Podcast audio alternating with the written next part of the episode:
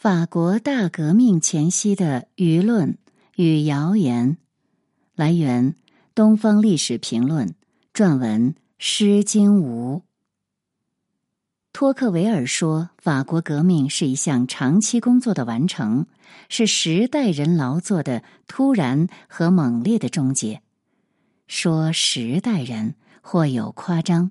但法国社会矛盾与冲突，即便从一六八五年路易十四取缔南特赦令算起，到一七八九年，也经历了百年历程。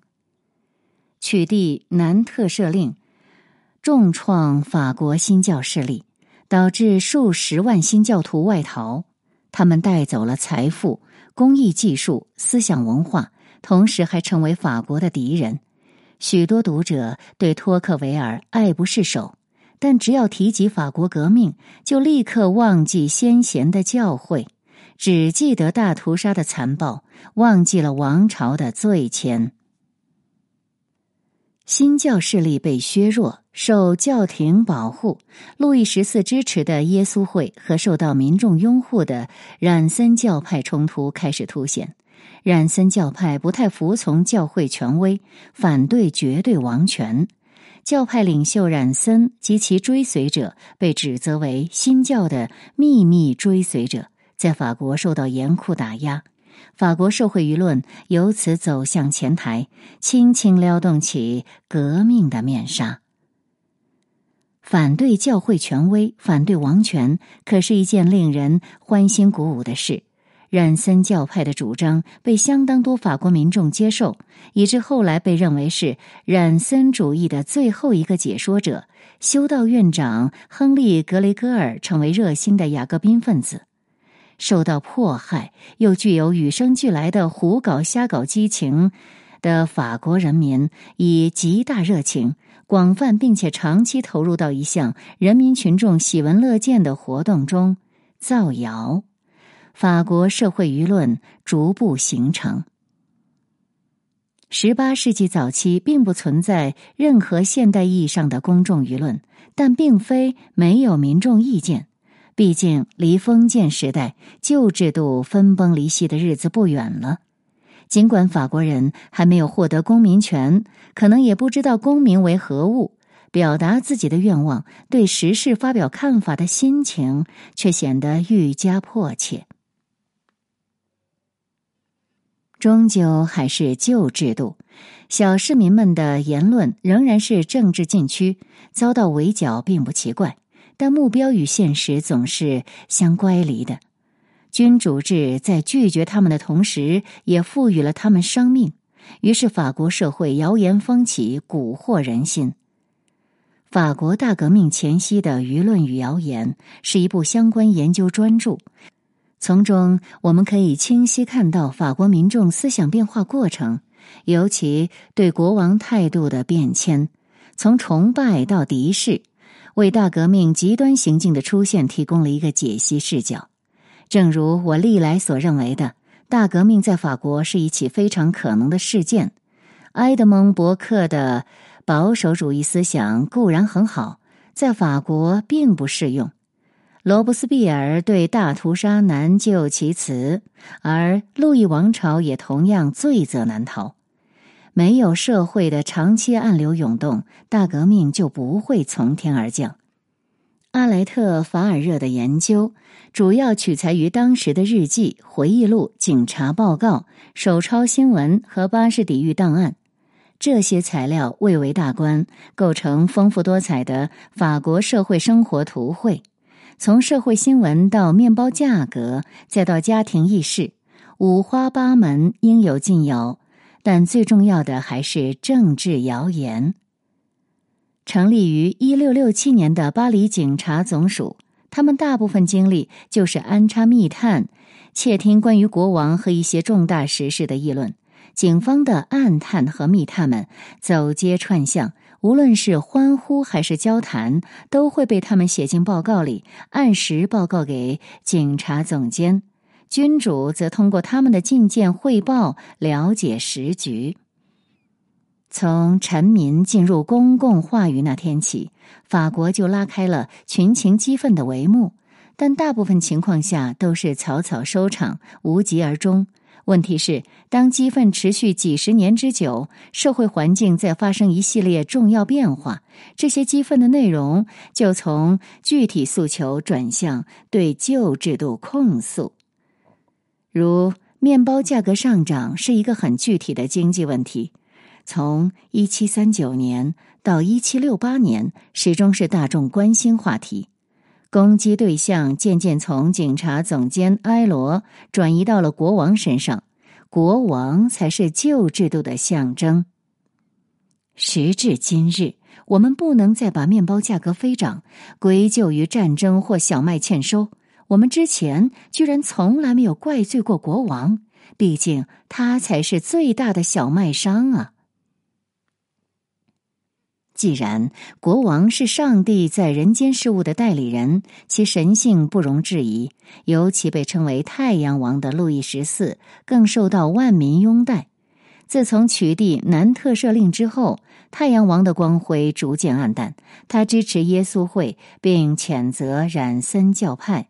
教皇克莱门特十一世则予以回馈，于一七一三年发布了乌尼詹尼图斯谕旨，支持路易十四。谴责染森教派，法国民众对此十分不满，法国社会动荡由此开始。按照海涅的说法，法国是一个喧嚣、动荡而又喋喋不休的国家。早在一六二八年，笛卡尔还因此迁居荷兰。法国人对政治嘀嘀咕咕的评头论足起来。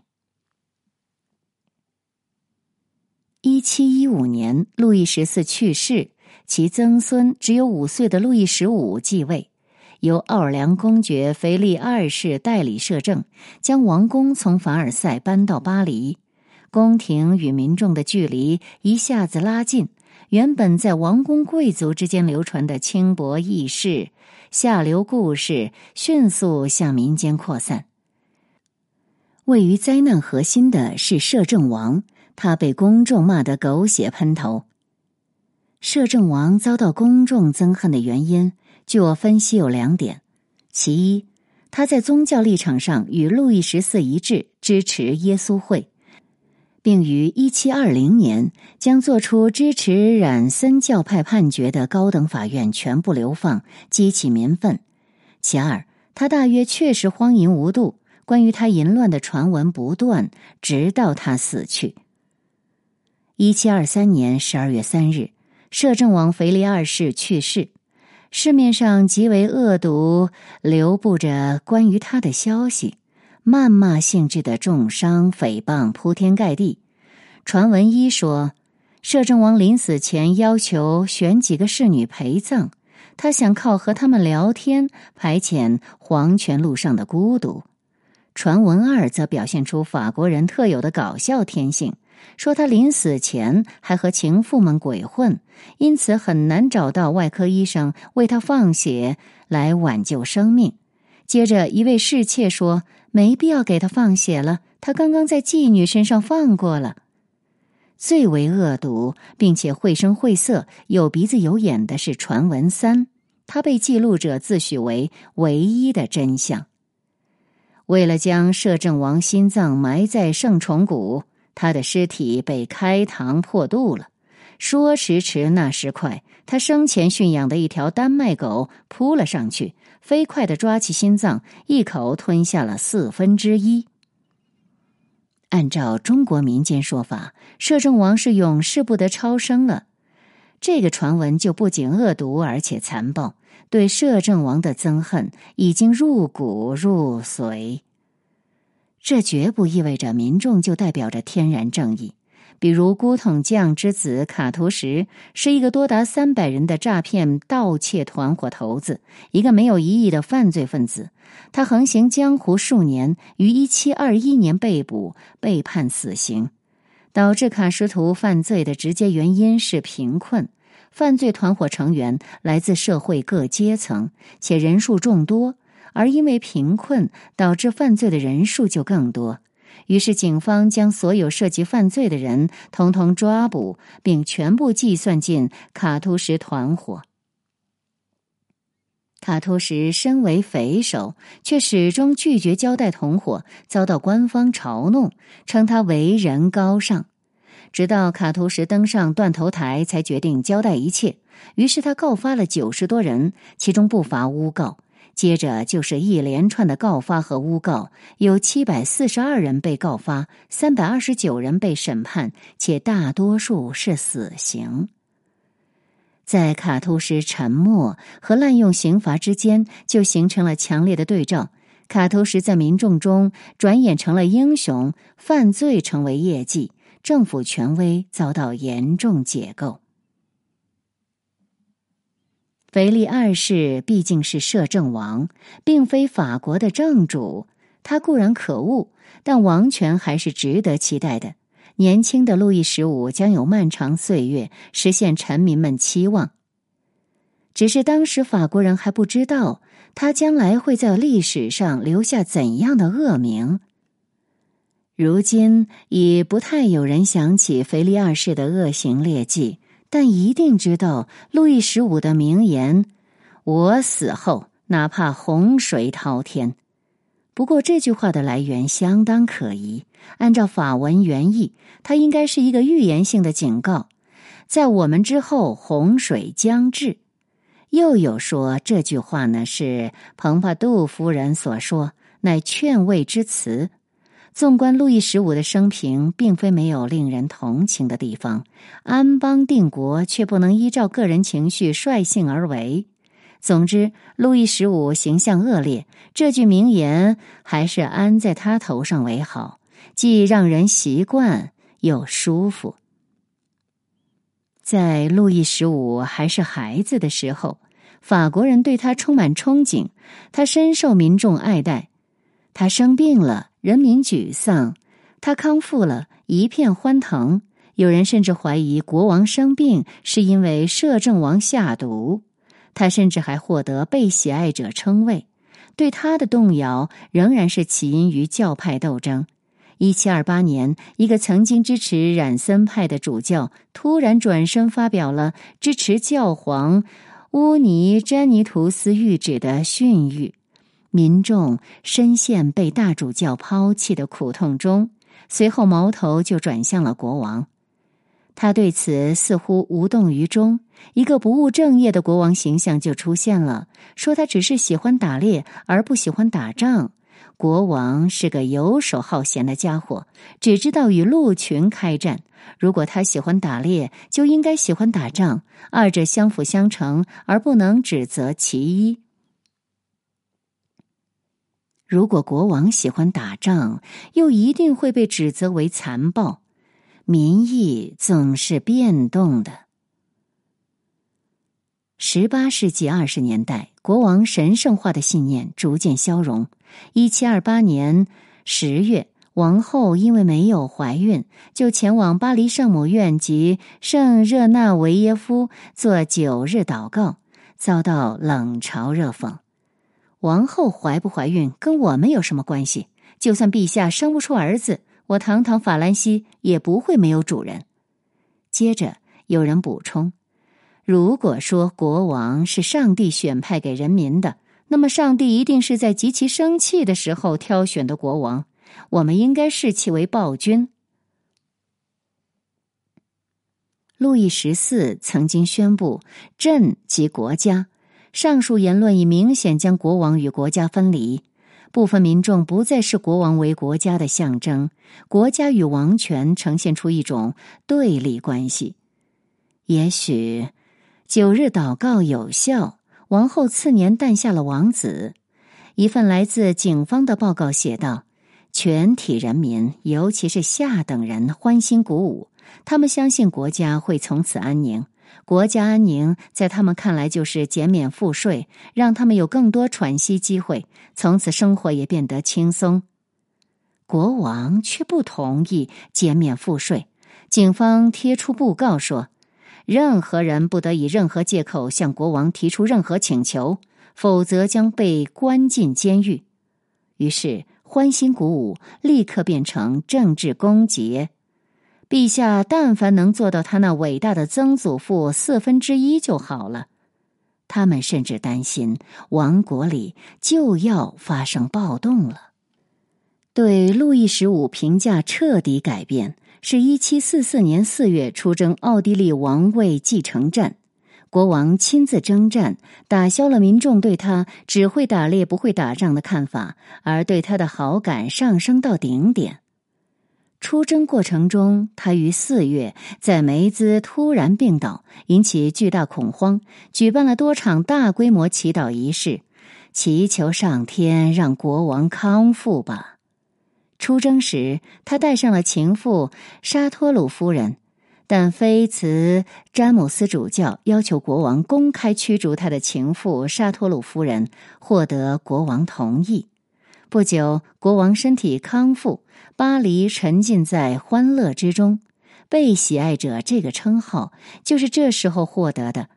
结果，十一月十四日，国王回到巴黎时，他又召回了沙托鲁夫人，继续。做情妇，引起巴黎人强烈不满。切切实实的巴黎人用空荡的大街欢迎了他。据说，只有那些伴其左右的四轮马车在高喊“国王万岁”，连窗口都看不到人，更别提灯饰了。晚上十一点，巴黎城进入梦乡，杜伊勒里宫也熄了灯。就好像国王根本不在那儿一样。离奇的是，八天后，沙托鲁夫人暴毙，年仅二十七岁。从此，路易十五再也不愿意待在巴黎，只是偶尔造访一下，时间都在一天之内。巴黎有欧洲首都之美誉，却不像法国的首都。伴随整个事件进程，谣言自然是不可或缺的调料。记录这个过程的是一位叫木西的骑士，曾经因为写过反宗教作品《一千零一种思想》，被关进巴士底狱服刑一个月。出狱后，成为当局雇佣的信息员、御用新闻人。他的手写新闻融合了官方授权的新闻和警方情报。他同时还给外省的高官及某些将军抄写本应。呈给警察总监的秘密报告。这些人对他的回报是提供各类军事行动的详细报告，大致相当于双面间谍。上述事件中民众情绪的起落，都是通过木西骑士报告给当局的。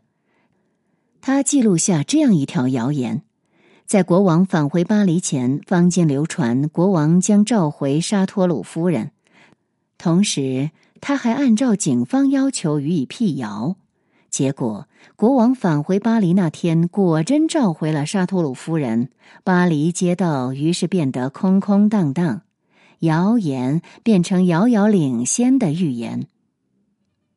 一位叫伯纳丰小姐的作者，随后根据围绕国王身边发生的故事，写了一本叫《塔纳斯戴斯》的童话作品。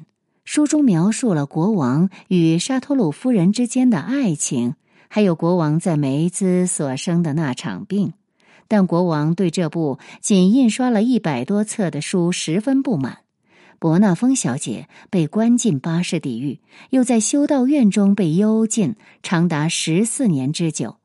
警方的报告说，该书虽是一本童话。却影射了国王、王后、沙托鲁夫人、黎塞留公爵和红衣主教弗勒里，并对他们进行了侮辱。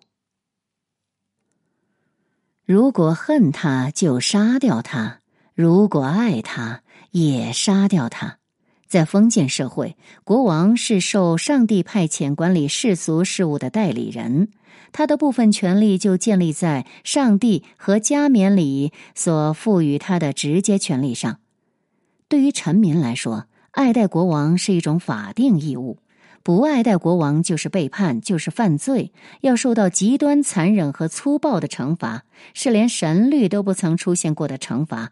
不爱戴国王不是普通的犯罪，是对最高法律残忍的侵犯。尽管如此，君主一直饱受批评、批判、指责、挑衅、辱骂、恶意中伤的话语依然层出不穷。王室的任务之一就是努力构建军民鱼水情的关系，强迫人民在恐惧中敬仰他们的君主。深度屈服的结果就是深度的仇恨。自一六六一年起，直到路易十五死后，一个疯狂幻想的传闻得到广泛传播：国王之死是拜某人所赐，此人宁愿下地狱，也不愿意跟广大人民一起苟活于拜国王所赐的困境之中。既然国王是一切苦难的祸首。那杀死国王就显得既必要又正义。杀死国王还属于拥戴王权、热爱王国的一部分，是对王权的一种忠诚，只是最激进、最变态的一种忠诚。即便杀死国王，民众依旧是王国的臣民，因而杀死国王的行动是完全正确的。与传统宫廷斗争不同的是。它由贵族间斗争转向庶民，最普通、最卑微的臣民们之所以开始自然而然的涉及国王之死的主题，是因为他们被迫与君主建立直接的关系。正是君主提供给他们言过其实的消息，导致了这种直接性。国王口口声声说自己的行为和决定都是为了造福人民，但臣民们始终麻木不仁、不知不觉。在这种感情驱使下，杀掉国王成为一些人的狂热理念。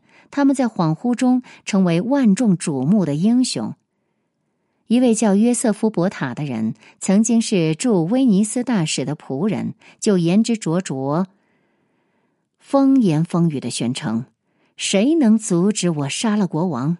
结果他被抓进巴士底狱，而巴士底狱档案则记录了大量这种言辞。有人说：“上帝保佑我不要失手，一定要一枪命中他的脑袋。”一六七九年，应该杀了国王并铲除他的军队。一七零一年，挫骨扬灰也要杀了国王。一七零三年，在小树林里等他出现。一枪打死他，哪怕被分尸也在所不惜，因为他就是条狗。一七二二年，力挺弑君者和谋杀理论，建议将其付诸行动，献上糟糕的祝福，愿不祥的革命终结陛下的好日子。一七六二年，杀掉国王的好处是双重的：自己成为英雄，同时还挽救了君主制。关于杀死国王的记载可以说持续不断。一六七一年，一位药剂师的女儿仅仅为了吸引大家注意，就向当局自首，说自己意图谋害国王。这样的一个想象换来四十五年监狱生活。他的卷宗批注为因幻想的犯罪而遭起诉。另一位对国王图谋不轨的律师于一六九四年被捕，最后不知所踪。是否离开监狱或者死在监狱里，也无人所知。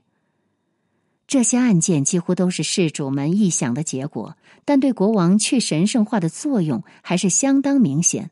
国王在民众中的崇高地位日渐下降，造谣、谩骂、重伤应有尽有，官方态度也变得简单粗暴，一剑了之。最高法院于一七四五年五月十八日宣布。禁止任何人传播小道消息或手写新闻。在路易十四时代，杀死国王只是意向性口号；到路易十五时期，就成了实际行动。这是因为路易十四更容易接近臣民。路易十五对巴黎感情淡漠，极少在巴黎停留。他将臣民们试图接近国王、接受恩宠、献计献策的期待完全置之脑后。路易十五遭到民众愤恨的另一个重要原因是屡屡违背改革承诺。他曾经允诺减免赋税，却总也不兑现，因此政府举办的数场庆典都无人高呼“国王万岁”口号。有些地方庆典的装饰品被付之一炬，或者被激愤的群众撕毁。根据密探报告，群众对政府改革的态度认为简直就是扯淡。宫廷最大的乐趣，从来都只是大肆盘剥民众，并做出不公正的裁决。喜爱八卦的巴黎人民，自然不会放过任何一条有损国王声誉的桃色新闻，而最能吸引眼球的，就是国王的纵情声色。有年轻的三姐妹曾经先后成为国王的情妇。但三姐妹竟然全都暴毙身亡，国王自然要遭到尖刻的指责。国王接连与三姐妹发生关系，这样的举止让他的人民感到丢脸。如果他们再不改变生活作风，将会招致厄运。无视王后的国王根本就是个奸夫。法兰西将会倾覆，因为国王都不去复活节领圣体，这会让他的王后被上帝诅咒的。他的著名情妇蓬巴杜夫人也难以幸免。国王违背减免赋税承诺的原因就被归咎于他。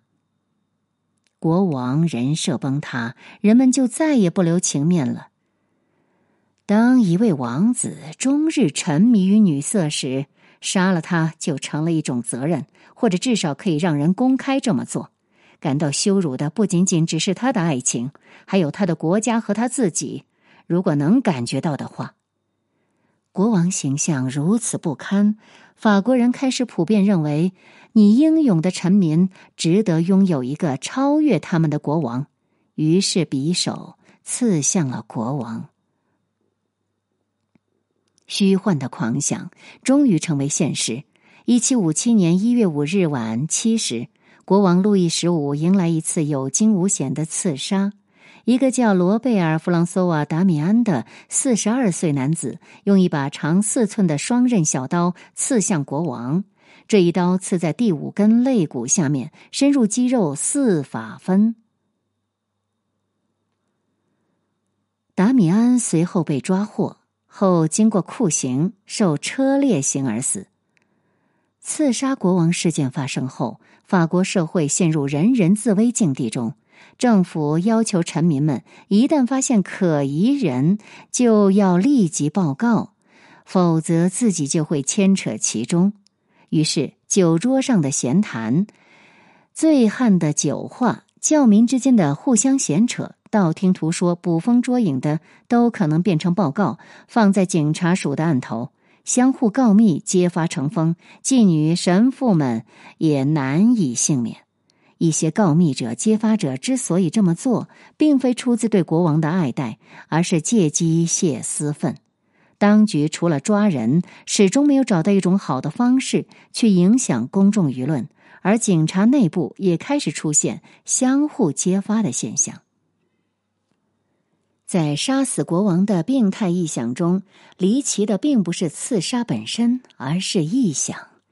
其中以一七五八年一位事主叫托兰的事件最不可思议。托兰是一位贵夫人德丰塞马涅的仆从，他对女主人十分爱慕。可女主人突然离世，这让托兰伤心不已。故事就开始了。